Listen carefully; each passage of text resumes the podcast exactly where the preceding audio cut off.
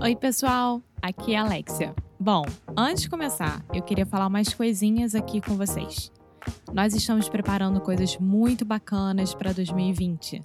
Então, a cada mês nós teremos um challenge diferente, ou seja, um desafio. Pelos 12 meses do ano que vem, nós vamos ter desafios sobre temas específicos que vão te ajudar a melhorar o seu inglês.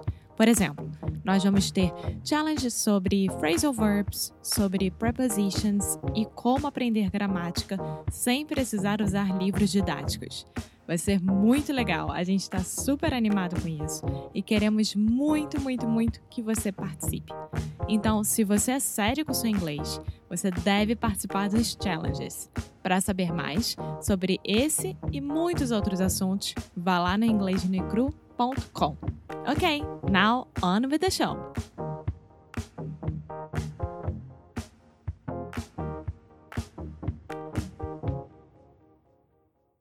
Testing, testing. Cool. Olá, olá! Bem-vindo a mais um episódio aqui do Inglês Necro Rádio. Muito bom estar com você aqui. E eu vou dar meu recadinho diário. Meu recado diário é para você que ainda não se inscreveu no Cambly, ainda não tem uma conta no Cambly, vá lá aproveitar e conhecer essa plataforma incrível. Essa plataforma incrível que a gente tanto fala aqui tem professores de inglês, ou seja, professores nativos da língua inglesa 24 horas por dia lá esperando para você ter aulas. E qualquer nível pode. Se você está começando, se você já entende, se você quer avançado, se você quer se aprofundar em alguma outra coisa. Então é só acessar cambly.com, C-A-M de Maria, B de bola, L-Y, ou o aplicativo do Cambly e colocar o nosso cupom que é Inglês no Cru Podcast. Desse jeito você pode ter uma aula de graça e aproveitar ao máximo isso tudo aqui que a gente anda falando, tá bom? Então vá lá aproveitar. Now, on with the show!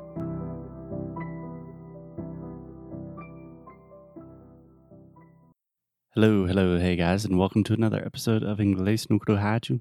I am here with the one, the only. Da-da. Who am I here with? Alexia. Hey guys. Hey Alexia, how you doing? I'm fine. What about you? I am good. To be honest, I'm a little bit sleepy, but that's okay. That's okay. It's normal. Yeah.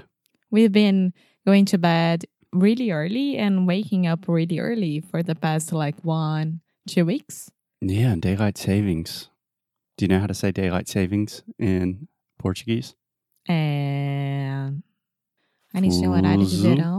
But, no, but fuso horário is the difference. The time zone. the yeah. time zone.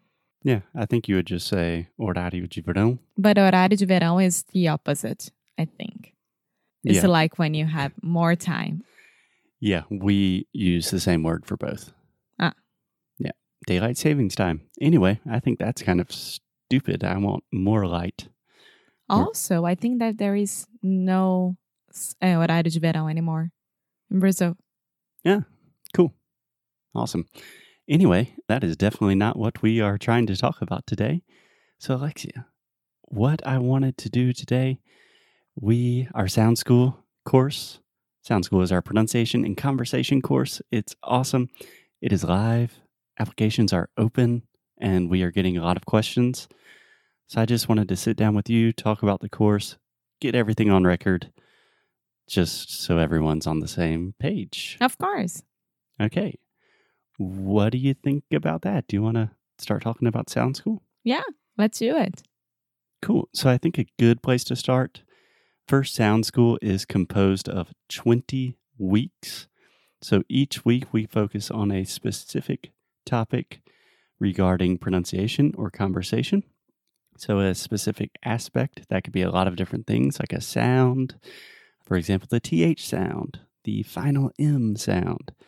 But we also do a lot more advanced things like training intonation, difficult conversations, situations like that, stress. So we have 20 weeks and we talk about a lot of stuff, right? Yeah, one question that I get a lot, either from Instagram, email, whatever, is that okay, so I listen to your podcast every single day and I learn all these things with y'all. What's the difference between the podcast and the and Sound School? Oh boy, that's a big question. I don't know where to start. Can we come back to that question after we explain a little bit more about Sound School? I think it will make more sense. Okay. Cool.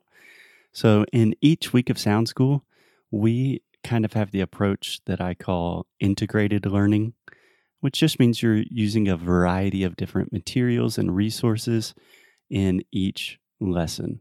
So, each week we have video classes. That's usually me, sometimes me and Alexia, sometimes just Alexia talking and explaining something about English, right? Mm-hmm. We also have a ton of audio resources. Obviously, we are podcasters, we love audio. So that's kind of a key part of the course, right? Yes. Yeah. So we do a lot of work with minimal pairs. So if you don't know, minimal pairs are two words that are very, very similar, but they have one sound that is different. Yes. Do you have any examples of minimal pairs? I can give you some of the classics, the funny ones. Yeah. Sheet and shit. There we go. Also, like beach and bitch. Yeah. Yeah. So we use minimal pairs a lot to isolate and correct sounds. Also, we have something that I'm really proud of. I think it's really cool called pronunciation beats. That's all on Foster. He created that. Dung, dung, dung, dung. Yeah, the idea was to try to make things a little bit more musical. So I learned a lot of Brazilian Portuguese through music, and I wanted to try to transfer that experience into our courses. But learning like an entire song in English can be a little bit harder.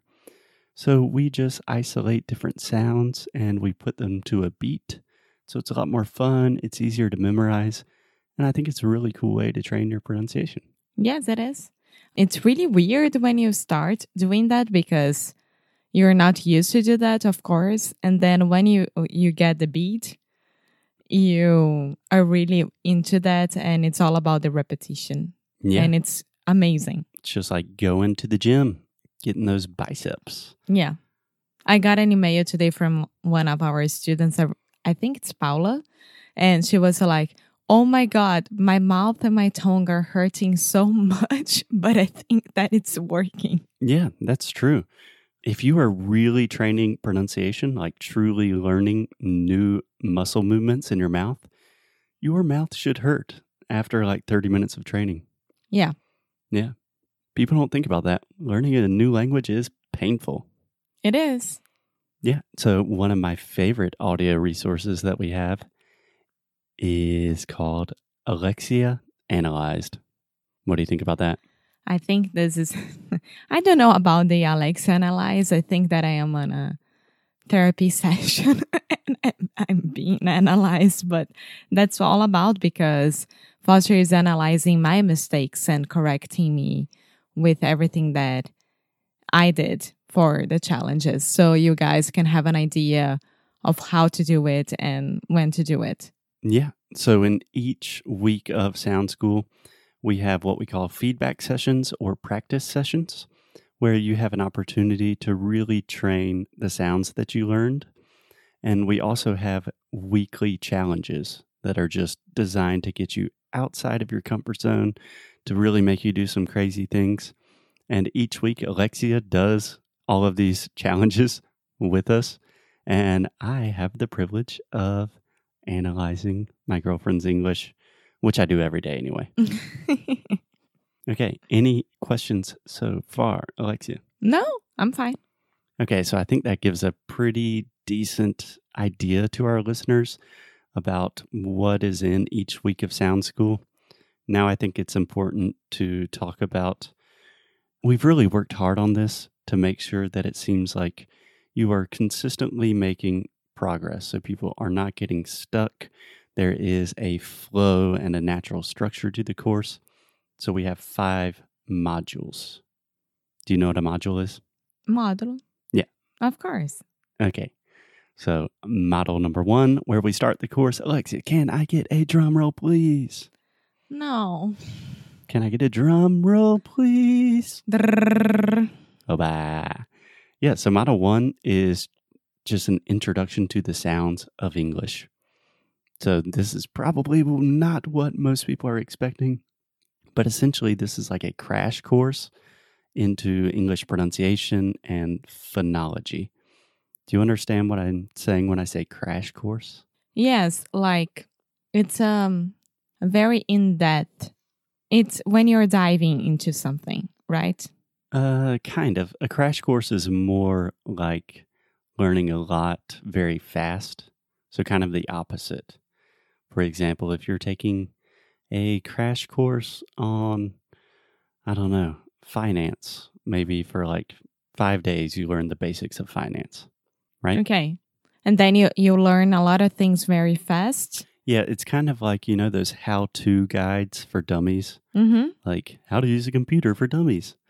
It's kind of like that. So, we are not trying to get a PhD in pronunciation and phonology. We are just teaching you the things that you need to know about the way language works, the way your mouth works, the things that no one teaches you, like what is the difference between a vowel and a consonant? How do we produce different sounds in English? How does our tongue work when we are talking? Just this super simple stuff that no one ever talks about. Yeah. So it's like what Foster said, like we are not trying to I mean, we are trying to give you the knowledge of what you should do during the course and what you need to be aware during the course because you need to be aware of your mouth you need to be aware of your tongue you need to be aware when the the how do i say this the air is coming through and out of your mouth Yeah. and this is all about module 1 Module, module 1 mod, j, j. module Module. 1 There we go. Yeah, it's just the fundamentals. Imagine if you are learning to play soccer, you have to know how to run and how to kick the ball before you play soccer, right? Yeah. In Module 1, we are just giving you the fundamentals, the things you need to know. exactly Cool. Okay, Module 2 is one of my favorites. So, in the second part of the course, we focus on the most difficult sounds for Brazilians. yeah That's you. that's me Yeah. So, do you have an example of some sounds that are really difficult for you? the schwa sound Yes, the schwa sound, o som do schwa. That is super difficult for a lot of Brazilians. I think another one that comes to mind, the TH sound. and the final m for a lot of people Yeah, the final M, closing your mouth with the final M sound in words like from. I cannot tell you how many times I talk about that each day. yeah But this section is really important to me because I really want our students to be as effective as possible. So, learning a language is really hard, it takes a long time, and you can save a lot of time, a lot of effort just by focusing on other people's mistakes. So, Brazilians, when they're learning English, like 95% of Brazilians will make the same mistakes. So it's probably good to focus on those, be aware of them, and correct them as soon as possible.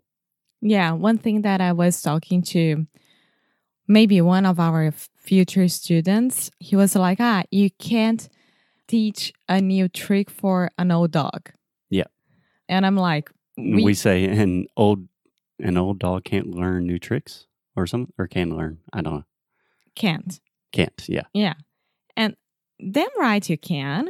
I mean, my dad has, he is 74. My dad has My- meu um, Deus. Para. My dad is 74 years old and he's learning Italian. And I mean, he's an old dog. Yeah. You can't teach new tricks for old dogs. You just need to be motivated. You need to want to do that. So that's why mo- module two is so important for us Brazilians because we'll be learning everything that no one never taught us. And What? Huh? that no one never thought us. é, ensinou. okay, first a double negative. In English, you cannot say no one never.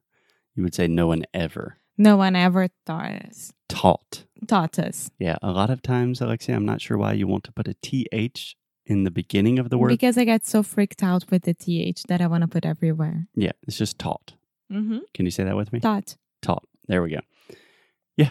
Model two is really about using your time effectively and kind of breaking bad habits. There will always be difficult sounds for Brazilians, and we want to address those and correct those as quickly as possible. Yes. Cool. Are we ready for Model three? Uh huh. Sometimes I say model, sometimes I say module. Same thing.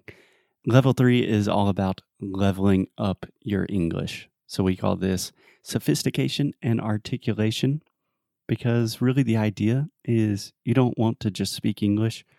You want to speak English well. You, You want don't want to speak like a robot. exactly. You want to be able to express yourself and communicate your and communicate your ideas in a similar way that you could in Portuguese. So that's what we focus on in week in module 3 is really thinking about the more nuanced and perhaps complicated issues with language like intonation, rhythm, stress, all of those kinds of things. Yeah, everything that we already have when we speak Portuguese, um, you are going to learn when you are speaking English because you need to know, like, when you're telling a joke, when you are singing, when you are talking more formally, when you are talking with friends, you need to have this intonation and know where the stress is going. And the rhythm is the most important part as well. Exactly. And I think that I got a lot better with that. Yeah, yeah. I really like this section because if you are a more, if you're still in the beginning stages of your English, this will really help you understand some things that you never thought about. But if you are more intermediate or quite advanced, even, these are things that everyone can always improve. You can always improve your intonation, your stress, your rhythm, these more nuanced aspects of language. Yes. Cool. Okay, module four. We call this Conversation is King. What do you think about that title? I like that title. yeah, that's what I wanted to call the entire course because that's the point. We want to talk to people, we want to have conversations, connect to native speakers, right? Yes, that's the main point about the Sound School course. Right. So, in this section, we give you a lot of different tactics and strategies and exercises and resources to really think about conversation differently. So, you can speak in Portuguese much more confident or speak in English much more confidently, especially without translating directly from Portuguese, and how to understand native speakers in really fast conversations. So, the fourth section is really focused on taking your game to the next level in terms of speaking to people more sophisticated in a more sophisticated manner in a more elegant way. Yes, and if you think about it, you start with the fundamentals and then you go to the most difficult sounds for Brazilians, and then you learn how to speak with intonation and rhythm. And like we are giving you confidence to get to the end of the 20 weeks to the final module. Yeah. Yeah, absolutely. And then the final module, last but not least, we call this tools and techniques, which doesn't really capture the entire section. But the point of this last section is to give you all of the tools, resources, knowledge you need to continue learning English forever by yourself. So you can be an autodidact. You don't need teachers. You have the skills you need. Yes, because it's a non-stop learning. That's for sure. Yeah, learning a new language never stops. So we talk a lot of thing about a lot of things like habits, your future goals with English, routines. We also talk about how to use different resources. Like music. Music, when you're watching videos, what's the most effective way to do that? How to learn English through song. All of these things that you can really use for life. Because at the end of the day, I'm not going to be here forever. Your English teacher's not always going to be by your side. at the end of the day, you have to have these skills and you have to put them into practice. Yes. So, going back to that first question, what's the biggest difference between our podcast and Sound School? Okay, well, first of all, we do the podcast every day. It is a daily free resource where Alexia and I talk about things. In Sound School, it is a very comprehensive course where we focus on every possible aspect of pronunciation and conversation, and it's specifically designed for Brazilians and maximizing your learning. And more than that, here during the podcast, you are listening to us. You're getting better at your listening skills, right? When you are taking sound school and being really, really serious about your English, you will be practicing and talking and speaking and opening opening your mouth and really really doing the exercises because if you only listen to us that's fine you're getting better at your listening but you won't be practicing as you should be Yeah. so that's why we created sound school Yeah, I would say the two biggest differences between podcast and Sound School. First, the podcast is much more active. So our listeners, or the podcast is much more passive. Sorry. So our listeners are simply listening to us. They're learning new vocabulary and stuff, but it's not a super active activity, if that makes sense. yes Sound School, you are doing stuff all the time, you're training new sounds, and it is a very proactive process. and you are out of your comfort zone Yes. And the second distinction I would make between the podcast and Sound School the podcast is fun and it is very, like, I hope it's entertaining to listen to some of the time. Sound School is work. I'm not saying that it's not fun sometimes. no it's fun but you're gonna be really suffering with Yeah. something It's like boot camp. I mean, I imagine on the podcast, if I said, okay, this is the TH sound, here are some examples. Okay, now let's train these phrases a thousand times. No one would listen to the podcast. So the Sound School is for the people that want to put in the work to really take their English to the next level. yes Cool. okay Anything else?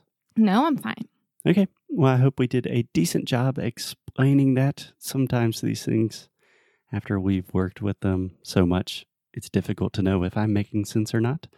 But I think that did. we did Cool. All right. If you're interested in Sound School, applications are open and just go to inglesnocru.com. Yes, go there and sign up today. Awesome. Cool. We'll talk to you guys tomorrow. Bye.